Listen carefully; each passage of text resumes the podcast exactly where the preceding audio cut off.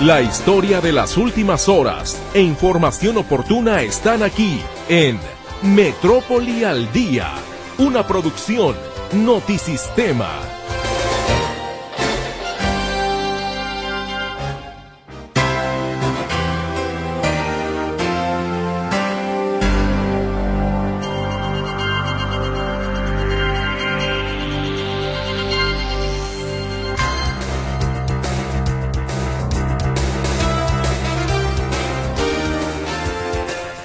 Muy, pero muy buenas tardes. Les saludo con muchísimo gusto a nombre de todo el equipo de Metrópoli al Día, agradeciéndole de antemano, como siempre, el favor de su escucha a este espacio que aquí iniciamos hoy, en este jueves 23 de febrero de 2023. Más de 150 brigadistas continúan las labores para combatir el incendio que desde ayer inició en el bosque de la primavera. Aún se desconoce la superficie afectada por el siniestro. SEMADET activa emergencia atmosférica en 34 colonias colindantes a la zona del incendio y se suspenden clases en los planteles escolares, medida a la que se suma la UDG, al igual que anuncia suspensión de actividades administrativas. Alcanzan un acuerdo vecinos de Real del Valle y autoridades estatales para destrabar el conflicto vial que se registra en el puente vehicular de Adolf Horn. Entre estos, reubicar una parada de transporte público y cancelar un retorno semaforizado sin reparar en la dimensión de las crisis de personas desaparecidas, de las no identificadas y los feminicidios, la Comisión Estatal de los Derechos Humanos Jalisco conmemora 30 años. Es el momento justo para reflexionar, evaluar y repensar las necesidades de la sociedad, para estar en condiciones de entender la actual etapa histórica y en la que debemos transformarnos, con el fin de hacer frente a los nuevos fenómenos sociales,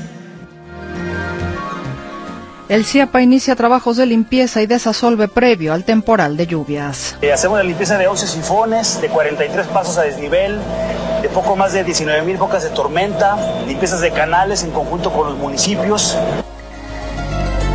La Fiscalía Estatal sigue tras la búsqueda de indicios que lleven al paradero de los tres jóvenes desaparecidos en la llamada Zona Real de Zapopan hace dos semanas. Se trabaja para mantenerlo de esa manera. Las testimoniales, los videos y el trabajo que realiza la Fiscalía eh, va encaminada para eso y esperamos que ese sea el resultado. Autoridades estatales investigan el robo de casi 3.5 millones de pesos registrado en una sucursal bancaria del municipio de Ameca al parecer habría sido perforada la bóveda. El alcalde desconocía el millonario atraco. Eh, voy, viendo ahorita apenas el, reportaje. Cuando venía en camino, eh, no tengo ahorita datos, datos este, específicos, pero ya más tarde a lo mejor Después de, varias, eh, después de varias horas y maniobras, localizan sin vida a uno de los dos trabajadores atrapados dentro de un pozo en el municipio de Zapotiltic. Gracias por acompañarnos. Esta tarde le saludamos con mucho gusto a mi compañera Berenice Flores, quien atiende su comunicación en nuestras líneas telefónicas fijas 33 38 13 15 15 y 33 38 13 14 21. WhatsApp y Telegram también a sus órdenes en el 33 22 23 27 38. Mi compañero César Preciado esta tarde le saluda en el control de audio y ante este micrófono su servidora Mercedes Altamirano. Gracias por acompañarnos y en unos instantes más espero estar haciendo contacto con el comandante Sergio Ramírez. Él es coordinador intermunicipal de protección civil y bomberos para Guadalajara y Zapopan para que nos platique cómo están combatiendo, cómo va el tema del combate al incendio allá en el bosque de la primavera.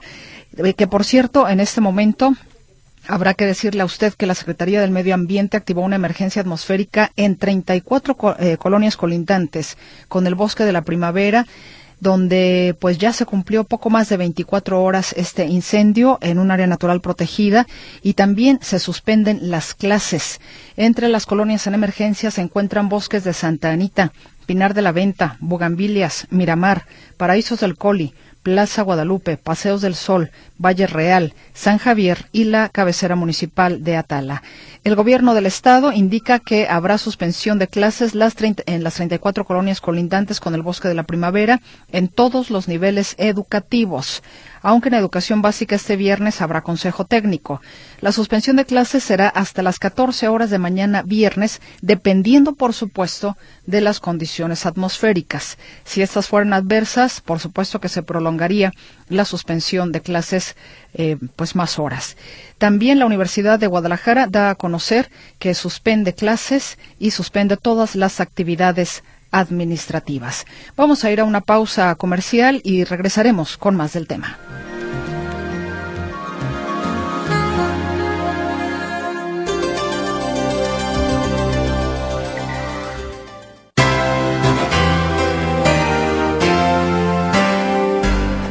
Cumple poco más de 24 horas un incendio en la zona de los volcanes dentro del bosque de la primavera, zona que se ubica en los límites de Zapopan, Tala y Tlajomulco.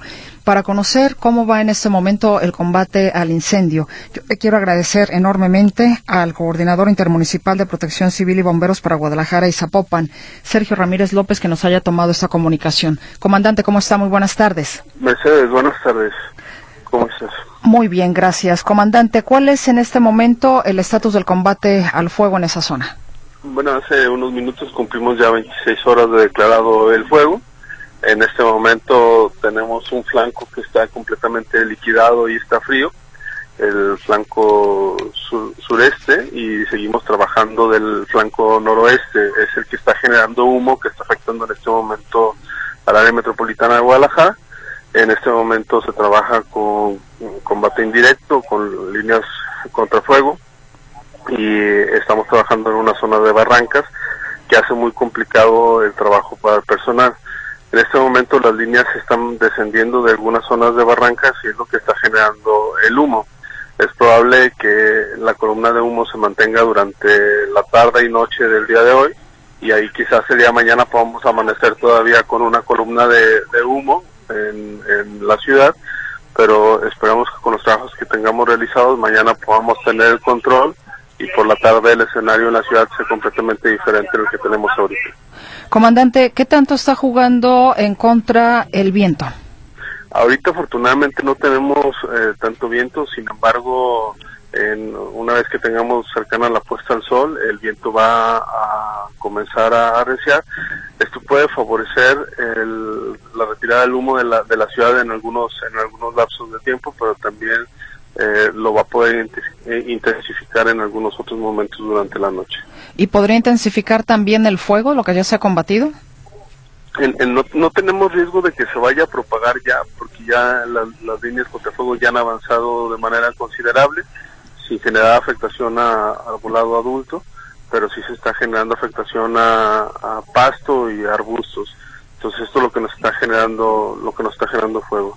Ahorita las brigadas todas están concentradas en la parte noroeste, como lo decía, y eh, se está continuando trabajando algunas brigadas con apoyo del ejército y la Guardia Nacional y las brigadas de CONAFOR, de SEMADET, de la, de la Primavera, de Zapopan y de Tlajumulco en, ambos frentes, uno ya para dejarlo completamente frío y el otro para poder cerrar las guardarrayas y poder tener el control del incendio. Digamos entonces hay control en este momento. Estamos entre un 80 y 90% de control. 80-90. ¿Cuántos eh, brigadistas están trabajando en este momento? Y preguntarles si están haciendo uso también, hasta antes de que anochezca, de los helicópteros. Es correcto, tenemos eh, tres aeronaves trabajando, está el Huitari, está el Halcón y está el Corsario. Corsario es de la Secretaría de Seguridad Pública del Estado, el Halcón de la Policía de Zapopan y el Huitari de, de Semadet. Además hemos estado utilizando los drones de la Policía de Zapopan para hacer las evaluaciones y corregir las, las estrategias. En este momento, como te decía, el avance ha sido importante y ha sido muy significativo durante las últimas horas eh, situación que nos ayudó fue que el viento bajó su intensidad en las últimas dos horas. ¿Se puede en este momento quizá calcular la superficie que ha resultado afectada? No, eso lo vamos a hacer en los siguientes días, una vez que ya esté controlado el incendio, porque hay zonas dentro del polígono que no se vieron afectadas y necesitamos también hacer una evaluación de severidad. En su gran mayoría la severidad eh, de este fuego ha afectado solamente a arbustos y a pastizal, corteza vegetal y en algunos muy pocos casos este, árboles adultos, pero eso lo vamos a poder determinar durante los siguientes días. ¿Cómo está la salud de los brigadistas, comandante? Todos, todos se encuentran bien, no tenemos reportes de, de incidencias en este incendio. Hace dos años, en una zona muy cercana a este incendio, tuvimos un poco más de 20 lesionados que quedaron atrapados por el fuego, pero no es el caso del día de hoy. Todos se encuentran bien. Hay apoyo de personal médico, de servicios médicos de Tlajomulco que están eh, vigilando la salud de nuestro personal que se encuentra en campo.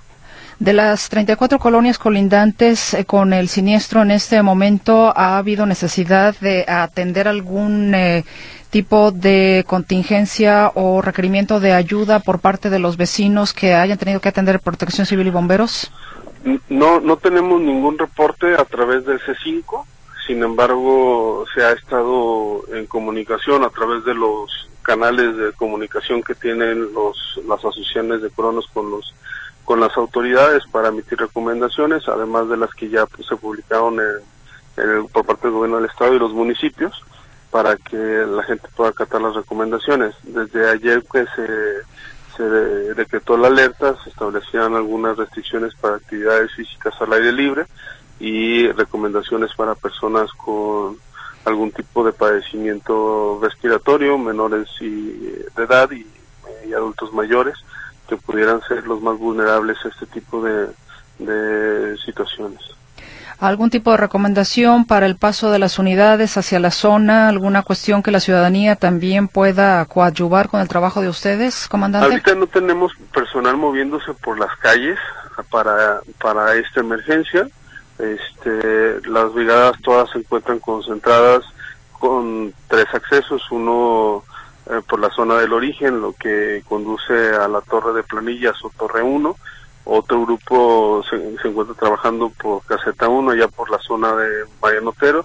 Y otro grupo, su ingreso fue por la zona de volcanes del lado de Tala, que fue donde se originó el incendio.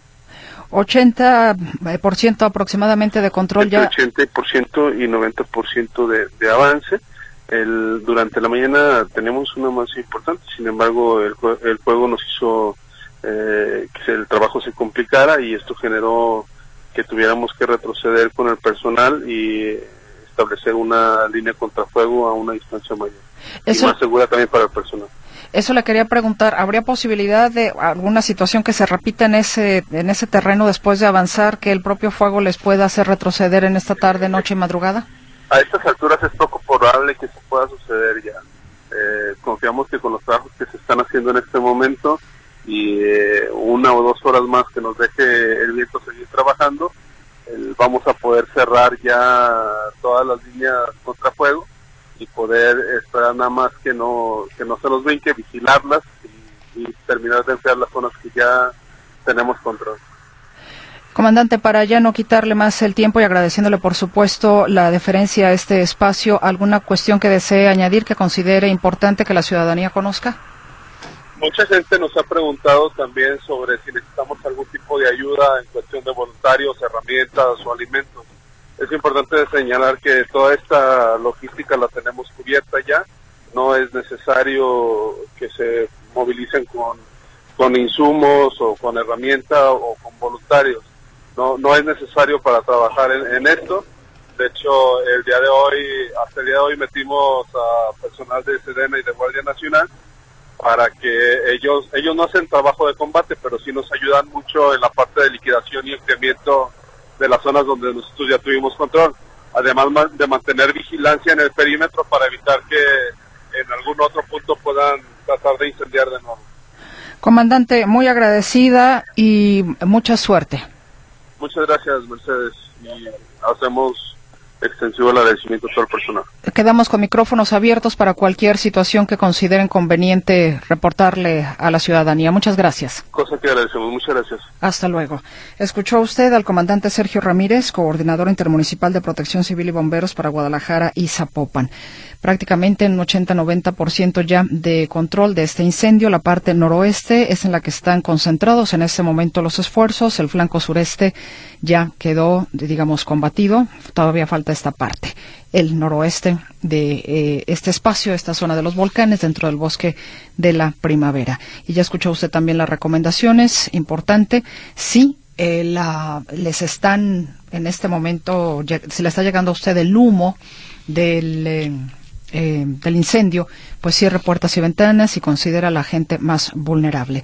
Por cierto, también déjeme decirle que nos han hecho llegar por parte de la Universidad Panamericana un eh, comunicado a la comunidad universitaria que les están informando que a partir de ahora las actividades académicas presenciales se trasladan a plataformas virtuales y se suspenden todas las actividades deportivas dentro del campus. Estas se reanudarán a las 14 horas de mañana, viernes 24 de febrero. En tanto, las actividades administrativas y de soporte seguirán sin cambio para mantener la orientación a nuestra comunidad universitaria durante la contingencia. Bueno, eso es el comunicado que hace llegar también la Universidad Panamericana y lo transmitimos para quienes pertenecen a la misma. Vamos a otras cosas y atentos estamos pues esperando que ya concluya próximamente que se pueda quedar, eh, extinguir ya este incendio. En otras cosas que también eh, tenemos que informarle, mi compañero Héctor Escamilla Ramírez le ha venido dando seguimiento a este conflicto de, eh, de los vecinos en Tlajomulco que están buscando agilizar la circulación vehicular en la zona de Adolf Horn, que se les ha convertido en un auténtico dolor de cabeza y tal parece que ya llegaron a algunos acuerdos. Héctor, te escuchamos. Muy buenas tardes. ¿Qué tal, Meche? ¿Cómo estás? Muy buenas tardes. Un gusto saludarte, a los de escucha también. Y bueno, mencionarte que después de este conflicto que se ha presentado entre los vecinos de Real del Valle, municipio de Tlajomulco, uno de los estacionamientos más grandes, de hecho, de Tlajomulco, eh, y esto relacionado con la apertura del puente de Adolf Horn, pues está llegando a algunos acuerdos entre vecinos y autoridades para tratar de destrabar este conflicto. Lo que quieren los vecinos, algunos de ellos, no todos, pero una gran parte de los vecinos, es que se vuelva a abrir el paso sobre las vías del tren eh, que estaban ahí en Adolf Horn y las vías. De hecho, para lo cual se construyó el puente vehicular. Sin embargo, por el riesgo que implica mantener este, este paso abierto, ya no solo por el tren de carga, sino por la línea 4 del tren ligero, es que este paso sobre las vías del tren queda cancelado. La autoridad ya dijo no hay marcha atrás en este tema. Eh, lo que están proponiendo los vecinos son acuerdos, son medidas para poder reutilizar o recuperar uno de los tres ingresos que se tenían en este fraccionamiento. Con esta operación del puente, digamos que uno no queda clausurado, pero sí es, hay que rodearle más para poder llegar a él. Sin embargo, como estaba la dinámica, pues sí era un proceso bastante complicado, bastante tedioso, porque había que bajar del puente, hacer un retorno, luego meterse otra vez hacia una callecita, es decir, se complicaba todo. ¿Qué es lo que se está proponiendo para destrabar este conflicto? Básicamente son tres aspectos. Uno, la parada de camión que se encontraba, eh, digamos, a la altura del, del ITEA, ahí usted va a conocer un poco la zona, eh, se atrasa y se coloca ya no más la parada del camión a la altura del puente peatonal de Adolfo, justo afuera de Plaza Regina. Se llama el centro comercial, justo a la salida del Real del Valle. Dos, el retorno que se encontraba a, frente a las farmacias Guadalajara, se le conoce este retorno, es la única referencia que existe en este punto, es un, era un retorno semaforizado, se elimina, desaparece este retorno y también ese semáforo que había sido instalado. Sin embargo, se, ese, se crea un retorno 200 metros más adelante. Este retorno tiene la particularidad que ya no va a estar semaforizado, sino que será una vuelta continua en U que además para los vehículos que, que giren para retornar, digamos, hacia periférico, van a poder estar haciendo este movimiento o salir desde un carril confinado. Vamos, al momento que salgan van a tener una salida segura para reincorporarse a los carriles que van en el sentido de Tlajomulco a periférico. Esto va a ayudar a agilizar el tráfico para seguir utilizando esta salida de Real del Valle. Este retorno también tiene una peculiaridad peculiaridad, no va a ser usado por transporte de carga y eso va a evitar accidentes porque solamente van a usarlo los vehículos. También al mover el retorno, Meche tiene una cosa muy importante, reitero, quienes, quienes conocen la zona de del Valle van a ubicar esta referencia. Una de las salidas que le conocen como la salida de la Benavides, que básicamente se llama calle San Víctor, los que salen de Real del Valle se avientan una maniobra sumamente peligrosa porque el retorno, de donde está esta salida de San Víctor hacia el retorno, está a menos de 150 metros. Entonces, de golpe, se aventaban un cruce de tres carriles en vehículos que iban a alta velocidad. al momento de desplazar este, este retorno, pues ayuda a que esta vuelta o, a esta maniobra se extienda por más metros y sea menos segura, menos de golpe. Entonces, son como cuestiones que observaron los vecinos, dijeron queremos hacer esto, ojalá la autoridad les hubiera preguntado antes de, que se generara todo este conflicto, pero al parecer ya hay este acuerdo.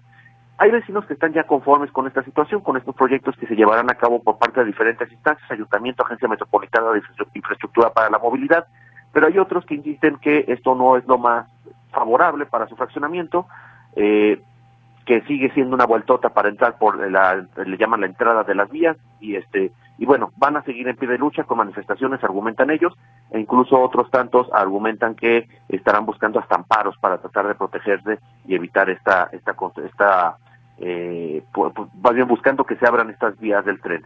La autoridad ya dijo, no va a pasar, de hecho los, los cruceros a nivel de calle del tren se van a estar eliminando por el riesgo. Si es peligroso cruzar la línea 1, por ejemplo, en Atemajac, en Colón, en algunos tramos, porque estamos hablando de, de 7, 8 metros de, entre, entre rieles del tren ligero, cómo va a ser cuando se tenga que atravesar cerca de 30 metros y el tren de carga y además el ligero y que no pasen accidentes. Entonces, por eso la determinación del gobierno del estado de no reabrir estos, estos pasos sobre las vías del tren. Esta es la información, Meche, muy buenas tardes. Pero bueno, aún así hay oposición, ¿no? O sea, de poder usar estas tres salidas del fraccionamiento que ya nos explicabas, que son el motivo general del conflicto, pues se oponen, inclusive, o algunos se oponen, inclusive buscan hasta ampararse. Es decir, que de alguna manera prevalece la problemática. Sí, o sea, hay, hay quienes se van a oponer porque finalmente la comodidad de entrar de inmediato por uno de los ingresos pues se elimina. Pero, o sea, lo que están haciendo la autoridad en cierto modo es, cuando menos, facilitar el retorno para esa, para esa entrada o esa salida. No va a ser ya tan sencillo porque no está tan, eh, tan directo como cuando nomás uno giraba a la derecha, usaba las vías, giraba a la derecha y entraba. Ahora hay que rodear un poco más. Pero bueno, hay vecinos que no quieren eso, argumentan o tienen esta premisa que en temporada de, lluvia, tú recordarás, Mechas, del Valle se inunda. Los, dos, los, los tres ingresos de del Valle es una curiosidad, se inundan los tres. Uno más que otros, dos más que otros, el que menos inunda es el de las vías, que es el que queda relativamente inhabilitado. Pero lo que dice la autoridad es que este, este, este, esta entrada no se inhabilita, o sea, no queda fuera de servicio. Solamente hay que dar un poco más de vuelta para poder ingresar a él. Y lo que está haciendo con esta infraestructura es evitar que esta dinámica sea compleja, particularmente en horas pico. Pues te agradezco enormemente la información, Héctor Escamilla Ramírez. Hasta luego, Meche. Buenas tardes. Que estés muy bien. Y bueno, el día de hoy hubo un encuentro entre los estados de Jalisco y Nuevo León. ¿Para qué exactamente? Mi compañera Claudia Manuela Pérez nos informa. ¿Cómo estás, Claudia? Bienvenida. ¿Qué tal, Mercedes? Gracias. Muy buenas tardes. Efectivamente, empresarios y autoridades de Jalisco y Nuevo León realizaron un encuentro en el pueblo mágico de Ajijic para consolidar una alianza y avanzar en temas económicos y atracción de inversiones. Encabezaron el encuentro los mandatarios de ambos estados, Enrique Alfaro y Samuel García, quienes hablaron de un acuerdo para darle trato preferencial a empresas jaliscienses que crucen sus mercancías por el puente Colombia que conecta a Nuevo León con Texas. ese fue el primer acuerdo que ya aterriza en este encuentro que realizaron hoy en Ajijic, este trato, estos descuentos, por decirlo de alguna forma, de las, en el paso de las mercancías hacia Estados Unidos, hacia Texas, eh, por parte de este puente o por medio de este puente llamado Puente Colombia, que se ubica en Nuevo León. El mandatario Samuel García dijo que espera dar buenas noticias al preguntarle de la llegada de una planta de Tesla. Hay que recordar que está ahí esta, este, este, esta propuesta de la planta de Tesla ahí en Nuevo León. Esto fue lo que dijo. Entonces yo espero que muy Entonces yo espero que muy pronto, muy, muy, muy pronto se van a dar noticias muy importantes para México, porque gana México. Con estas empresas tan grandes, regionalmente van a ocupar de todos lados materia prima, sueldos de primer nivel, profesionalización. Entonces, eh, disculpen que no puedo ser tan explícito, pero creo que con la cara digo todo. En cuanto señala que casi lo dio por hecho porque sonrió de que esta planta de Tesla se iría a Nuevo León y también dijo el gobernador de Jalisco que algo le tocaría también a Jalisco en cuanto a autopartes. No se dijo nada concreto, solamente que próximamente se daría este anuncio. Esta es la segunda reunión del eje Jalisco-Nuevo León. Son empresarios de alto nivel que inclusive no pudimos entrevistarlos, Mercedes, porque pidieron confidencialidad en cuanto a pues a su a, a, una entrevista, no pudimos entrevistarlos, vimos por ahí a Carlos Brenner de Nuevo León, que es un empresario de alta jerarquía de aquel estado. Vimos ahí algunos empresarios. Este encuentro se realizó en la Casa de la, de la Cultura de Ajijic, que acaba de terminar el gobierno del estado. Quedó muy bonito, por cierto, en esta Casa de la Cultura. Ahí estuvieron estos empresarios y la idea es avanzar en cuanto a alianzas y temas de atracción de inversiones para las dos entidades. Hay que recordarlo que Jalisco y Nuevo León son pues uno de los ejes o los motores más importantes o de los más importantes a nivel nacional. Mi reporte, muy buenas tardes. El cual agradezco, Claudia Manuela Pérez, muy buenas tardes. Hasta luego. Hasta luego. ¿Qué le parece si vamos a una pausa comercial y ya volvemos?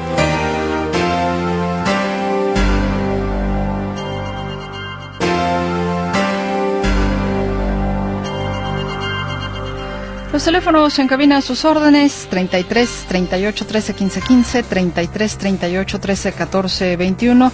El WhatsApp y el Telegram también están a su disposición para que nos haga llegar su comunicación en el 33 22 23 27 38. Y el presidente de la República señaló o reconoció en primera instancia que efectivamente el arranque del pues controvertido aeropuerto Felipe Ángeles ha sido lento, pero que sin embargo comenzará a generar ganancias en diciembre próximo. Mi compañero Arturo García Caudillo nos tiene el reporte. ¿Cómo estás, Arturo? Espero que ya mejor. Muy buenas tardes. ¿Qué tal, Mercedes? ¿Cómo están, amigos? Me da gusto saludarles. Efectivamente, el presidente Andrés Manuel López Obrador se refirió hoy a la terminal aérea de Santa Lucía, el aeropuerto internacional Felipe Ángeles, el cual dice ya para fines de año estará eh, pues teniendo sus propios frutos porque a casi un año de que se haya construido, se haya inaugurado más bien, eh, ya eh, esta terminal pues tiene, de acuerdo al presidente Andrés Manuel López Obrador, perspectivas económicas para finales de año. Podemos escuchar las palabras del presidente Andrés Manuel López Obrador. ¿No ha sido lenta la transición, el despegue del IFA? Sí, sí, porque han habido pues muchos obstáculos. Bueno, desde la construcción, llovieron los amparos, estos que vienen el domingo a protestar, este, de Claudio Luis González y Cosío y de todos esos. Eh, pero aún así, como se hizo bien y en poco tiempo se inauguró el 21 de marzo del año pasado. Pues tenemos mucho tiempo para que se vaya consolidando. Ya me estaban dando este un anticipo de un análisis económico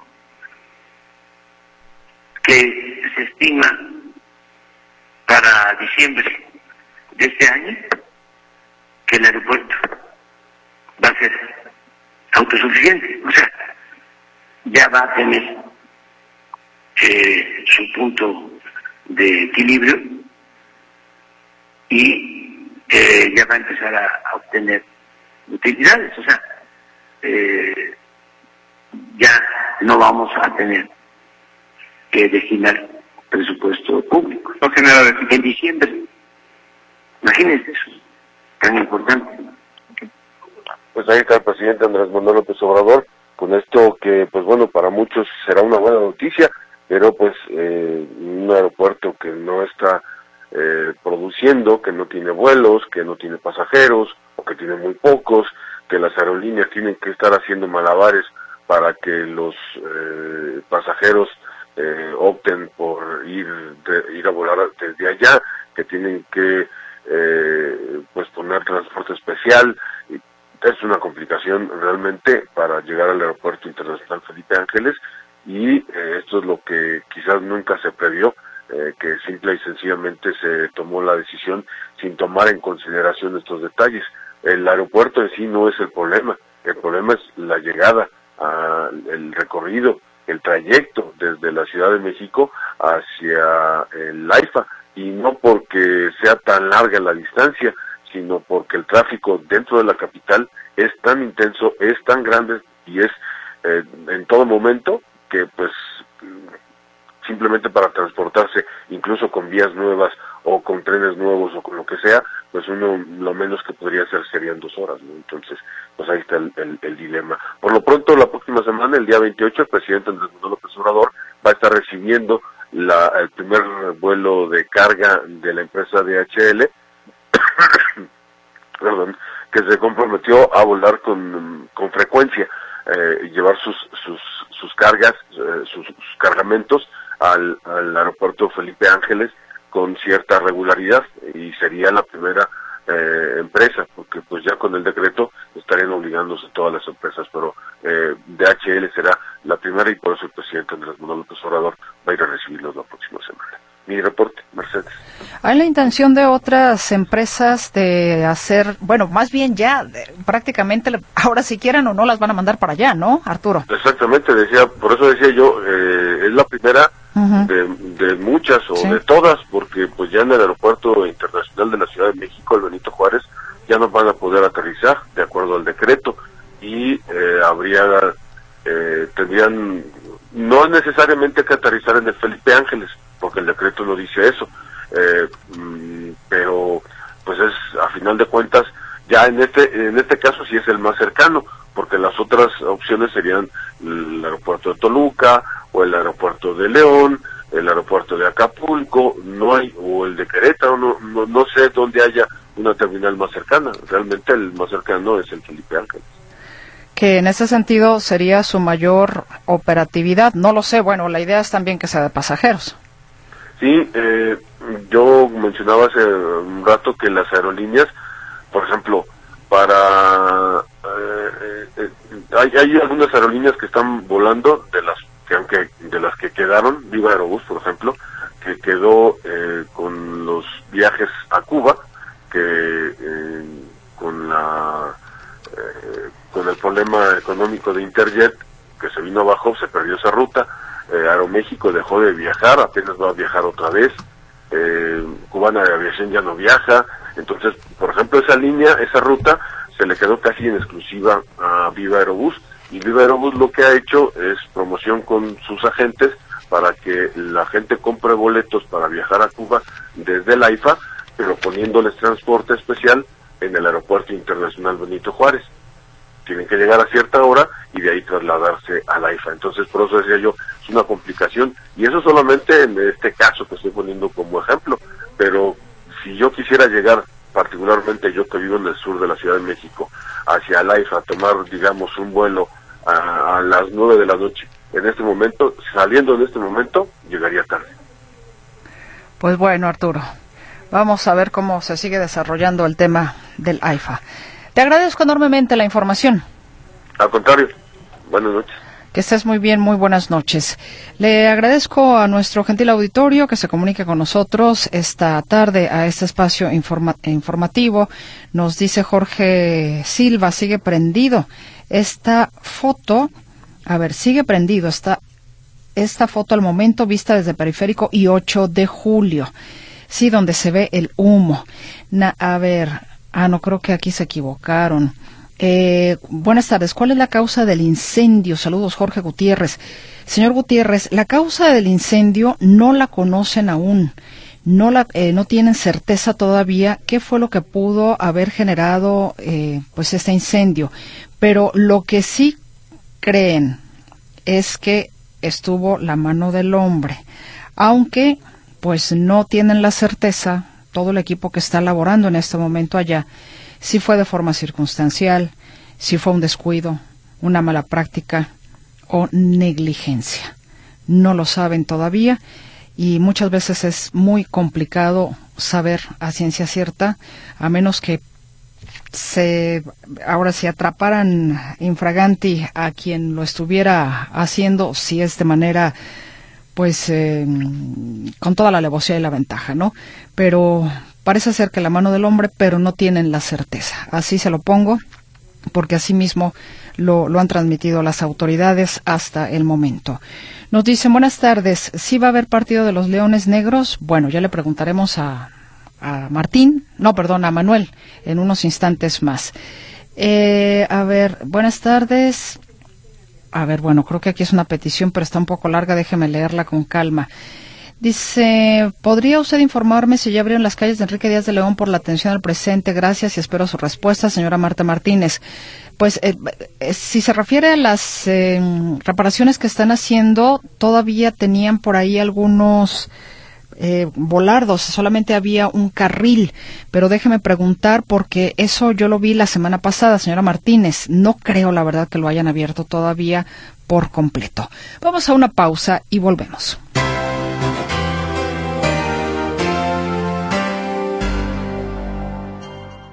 Para reflexionar.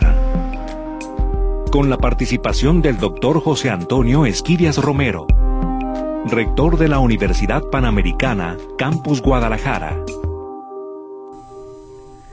Crecer en humanidad para abordar la modernidad. Es la reflexión de esta tarde-noche que trae a esta mesa de trabajo el doctor Esquivias Romero, a quien saludo con mucho gusto y le doy la bienvenida con mucho agrado como siempre. ¿Cómo está, doctor? Lo escuchamos con atención. Gracias, Mercedes. Yo igual saludo con el agrado de siempre a ti y a tu auditorio y bueno, pues hoy el tema que has anunciado, crecer en humanidad para abordar la modernidad, pues está dado porque es un hecho que cada vez estamos más rodeados de grandes avances tecnológicos, como la semana pasada lo comentábamos a propósito del famoso celular, ¿no? Son cada más abundantes los avances, más atractivos, que facilitan y dan comodidad y nos proporcionan una vida un poco más, más cómoda, más confortable. Pero hay un riesgo, Mercedes, como ya lo hacíamos notar la semana pasada, de convertirnos en dependientes de los mismos, convirtiéndonos en ocasiones en víctimas de una especie de secuestro psicofisiológico. Es decir, que nos pueda paralizar tanto entre nuestras acciones como con nuestros pensamientos. Es por ello, Mercedes, invito a todo auditorio a reflexionar sobre cómo circular por estos nuevos tiempos de manera proactiva y propositiva. Incluso, pues con la ilusión de una buena vida por delante. Por lo tanto, la reflexión será cuánto y cómo debemos crecer en humanidad. Por ello propongo ahora cinco conceptos a querido auditorio y algunas ideas, lecciones que puedan ser complemento a los tiempos que vivimos. Y no quedarnos atrapados en una modernidad sin humanismo. De los cinco elementos que puedo enunciar, el primero que podría ser capacidad de trabajar con los demás. Mira, sentirse un poco extraño este, este primer tópico, ¿no? De cómo estás hablando de humanidad y de la capacidad de trabajar con los demás, pero es justamente que nos encontramos en un mundo laboral en el cual siempre tenemos personas que son agradables en el trato, que nos podemos entender, y otras que no nos podemos entender. Personas, compañeros de trabajo incluso, que en algún momento puede ser hasta muy complejo el poder trabajar con ellos. Sin embargo, algo en lo que tenemos que mejorar es en, ser capaces de poder encontrar la forma de tener un trabajo agradable, respetado, bien hecho con nuestros compañeros de trabajo o con incluso los que nos compiten. Otro segundo elemento es el compromiso con el bien común. Qué importante, Mercedes, es que todos estemos con un alto nivel de compromiso para buscar siempre el bien común por encima del bien personal. Porque esto nos podrá hacer en muchísimas ocasiones que hay algo que a mí me acomoda perfectamente, pero no es lo mejor para todos los demás. Y por eso tendré que pues, contenerme, no salir con lo que a mí me acomoda, sino lo que le viene bien a la sociedad, a los demás, a los que me rodean. Un tercer elemento es desarrollar más la solidaridad. Qué importante ahorita estar como solidarios incluso con países como pues, la tristeza que hemos eh, percibido en los medios de comunicación con respecto al sismo que hubo en Siria, la guerra que sigue, pues muy triste ver todo esto, ver lo que sucede con familias que son despojadas de su libertad o que son despojadas de su vida, etcétera. ¿Cómo ser solidarios? Un cuarto elemento, la capacidad de convivencia. Tenemos que ser gente altamente atractivos para que convivamos con los demás. Ser agradable, tener relaciones que, nos ayuden a tener una convivencia agradable, buena, que nos lleve a, temas incluso interesantes, o que la gente pueda decir, oye, vamos conviviendo y no nos aislemos en estos aparatitos que a veces nos pueden tener ahí guardados un rato en el rincón de una casa o en una fiesta sin poder tener esa posibilidad.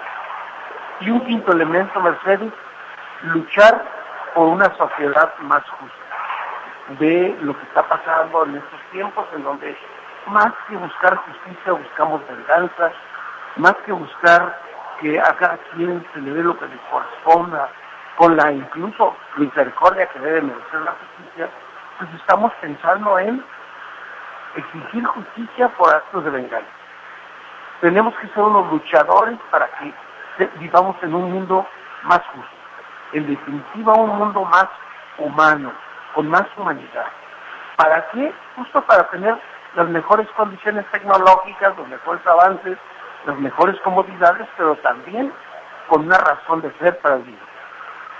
Y pues, de hecho, pues simplemente destaco algunos aspectos, ¿no? Como rechazar la violencia, tener solidaridad con los inmigrantes, compromiso contra la pobreza.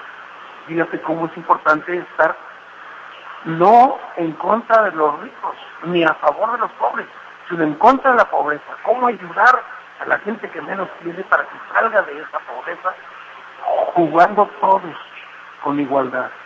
Cuidar el medio ambiente, que ahora pues, estamos ahorita con la noticia de, del bosque de la primavera, que es muy penoso, pero tenemos otros medios ambientes también que tenemos que cuidar, como pueden ser hasta los grafitis que hay por, la ciudad, la basura, etc. Y promover, finalmente, Mercedes, la igualdad entre todos. Todos somos iguales.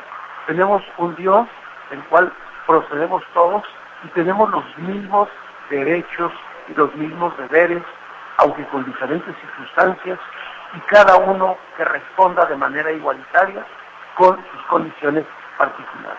Hasta, hasta aquí mi comentario y reflexión, Mercedes. Espero que esto ayude a que tu querido auditorio, un servidor, tú, podamos reflexionar y ver cómo podemos crecer en humanidad para abordar estos tiempos modernos. Sí, entre la moder parece ser que la modernidad, eh, si me permite la expresión, doctor, tragar a nuestra parte humana. ¿No? Es decir, parece que mientras más moderna me vea yo con las cuestiones materiales alrededor, más adaptada estoy a la circunstancia. Posiblemente a lo material, pero no a la humanidad y justamente eso nos quita, nos resta empatía, nos volvemos agresivos y no somos capaces de darle al otro. Y claro, no nos damos a nosotros, yo no puedo darle a alguien lo que no me doy a mí. Así es, verdad. No nos dejemos secuestrar por este mundo moderno que es maravilloso, no lo vamos a satanizar, pero no nos dejemos envolver, como tú dices, no nos dejemos comer o tragar por este mundo moderno, sino que restemos, restemos ese elemento con más humanidad, ser más humanos, más humanitarios. Exactamente. Doctor, muchísimas gracias como siempre. Le mando un fuerte abrazo. Muchas gracias, Mercedes. Es un placer y seguimos, nos vemos si Dios quiere el próximo jueves. Que así sea. Gracias. Para reflexionar.